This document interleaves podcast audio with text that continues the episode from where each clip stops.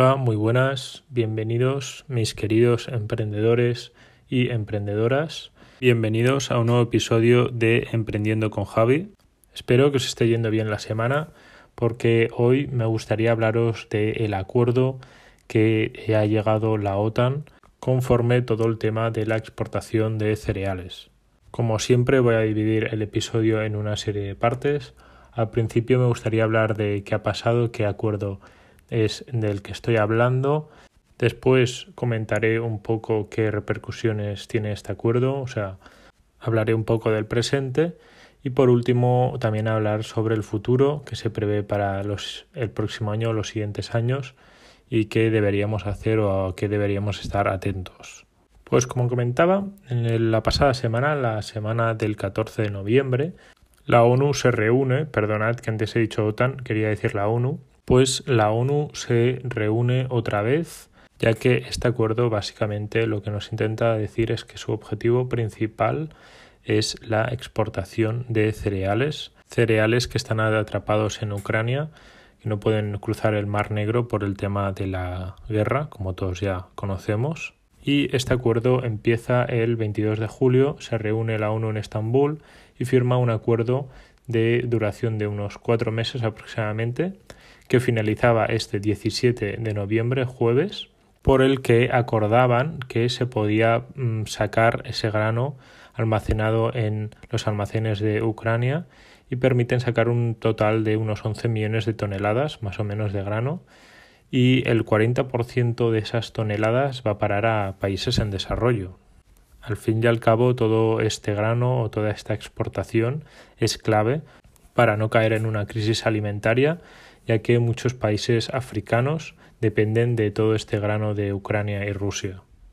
Y como he comentado, el pasado 17 de noviembre, jueves, este acuerdo se finalizaba, entonces había que renovarlo y por tanto se reunieron esta semana pasada otra vez la ONU para alargar el acuerdo cuatro meses más y esto sinceramente nos hace muy felices a todos. Esto tendrá unas consecuencias que veremos más adelante, pero bueno, al fin y al cabo lo más importante es no caer en esa crisis alimentaria, que se pueda alimentar a toda la población bien, porque solo nos faltaría otra crisis más a todo el sistema. Además, en dicho acuerdo también se habla de la exportación de fertilizantes, ya que Rusia es uno de los mayores productores de fertilizantes del mundo y esos fertilizantes, pues al fin y al cabo, se utilizan para producir. Por si no lo sabíais también, Rusia y Ucrania son los mayores exportadores de maíz, trigo, girasol y cebada del mundo, algo que yo personalmente no tenía ni idea hasta que estalló la guerra, entonces me estuve informando. Y me parece curioso, sí que es verdad que Ucrania pues puede tener algo de sentido ya que es un país con 47 millones de habitantes aproximadamente, o sea, muy parecido a España y España es un gran productor de estos productos, pero Rusia me pareció curioso ya que pensaba que mucha de su extensión estaba helada o que no habitaba tanta gente. Entonces, para que nos demos cuenta la importancia de este estallido de la guerra entre Rusia y Ucrania, lo primero, dar mucha fuerza al pueblo ucraniano que se lo merece. Muchas personas seguramente están viviendo esta guerra que no deberían vivir en el siglo XXI debido a una persona un poco inestable y como decía, esta guerra nos ha llevado a que podamos estar ante una crisis alimentaria. Gracias a estos acuerdos no va a pasar, o no por lo menos en el largo, en el corto plazo, perdonad. Segundo, darnos cuenta esa importancia de Rusia en la producción de fertilizantes, más en concreto en el nitrógeno, por ejemplo, también otras materias primas, pero bueno, yo me quería centrar un poco en el tema de la alimentación. Y como decía, ese aumento del precio del nitrógeno, que también va muy respaldado por el precio la subida del precio del gas. Esto también agrava o puede agravar una crisis alimentaria ya que muchos productores, como comenté en el primer episodio, que eh, realmente os recomiendo, es muy interesante, puede pasar que muchos agricultores nos planteemos no dejar de producir ciertos alimentos debido a ese escandaloso aumento del precio del nitrógeno que yo lo dato más o menos en un 267%. Dicho esto, me gustaría ahora hablar un poco de lo que ha supuesto esta noticia en el presente revisando hace unas horas los futuros en el precio del maíz, por ejemplo, que es eh, algo en lo que me baso bastante. Hace unas semanas antes de este acuerdo estábamos hablando de futuros que estaban a 280 euros tonelada métrica del maíz y hace unas horas lo he revisado y ha bajado un poco a 250-260 euros tonelada métrica. Esta bajada no significa que vaya a seguir bajando o pueda seguir subiendo. Yo más bien considero que esta noticia o este acuerdo es un alivio, un alivio a nivel mundial y esto obviamente produce un efecto positivo sobre el mercado que más adelante en el largo plazo veremos si eh, sigue esto subiendo o baja o cómo va. Al fin y al cabo nosotros como agricultores, hablo también por mi caso, no podemos controlar el precio de los futuros, no podemos controlar el precio de venta, por ello hay que seguir produciendo estos alimentos para que la gente no pase hambre para poder alimentar al mayor número de personas posibles. Yo personalmente considero que esta noticia llega en un buen momento, que esto hará que se alivie un poco la tensión que hay en estos países y sobre todo en el mundo entero en cuanto al tema alimentario, el tema agrícola. Por ejemplo, en España tenemos la política agraria común, la PAC, que básicamente esto es una ayuda, una ayuda que da el gobierno a los agricultores por producir alimentos. En este año 2023, este año que va a entrar ahora, se cambia este, esta política agraria común, esta ayuda,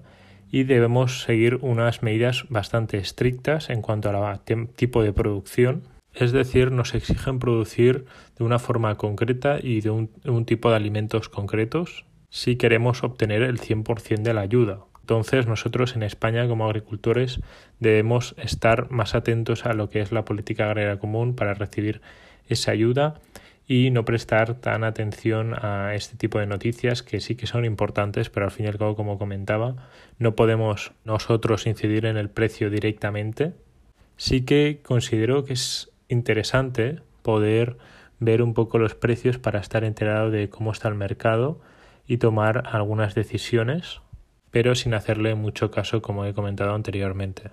Creo que lo más importante a nivel de nuestra explotación es hacerle caso a los costes de producción, que es al fin y al cabo lo que más podemos incidir en ello. Darnos cuenta si ha subido mucho el coste en el agua, el coste en el nitrógeno, cómo podemos solucionarlo. Para poner un ejemplo y que me entendáis mejor, me gustaría hablaros de la producción del maíz este año en esa producción del maíz los costes, concretamente el coste del agua, ha aumentado un 300% y el coste del nitrógeno un 267%. El maíz es un producto que se paga muy bien,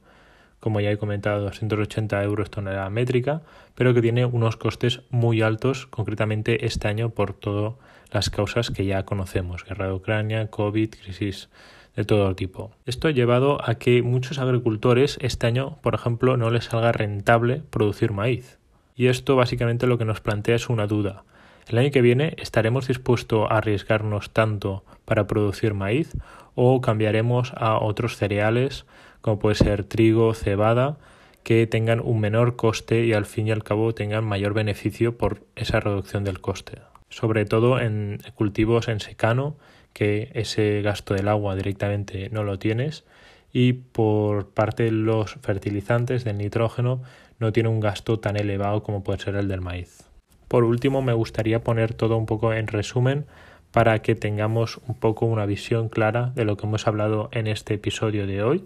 Hemos dicho que Ucrania y Rusia alargan ese acuerdo cuatro meses más para la exportación de grano por mediante el Mar Negro que esto a corto plazo ha tenido unas repercusiones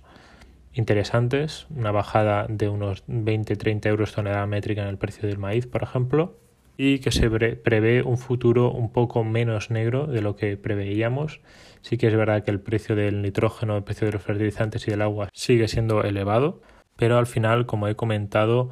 en el precio de venta no podemos incidir mucho, por ello debemos centrarnos más en los costes de producción. Y hasta aquí el episodio de hoy. Espero que os haya gustado, que os haya entretenido, que hayáis aprendido algo. Si os ha gustado, por favor, dejadme una valoración o escribirme algo, os lo agradecería mucho. Y muchas gracias por escucharme otro día más. Que tengáis un feliz día.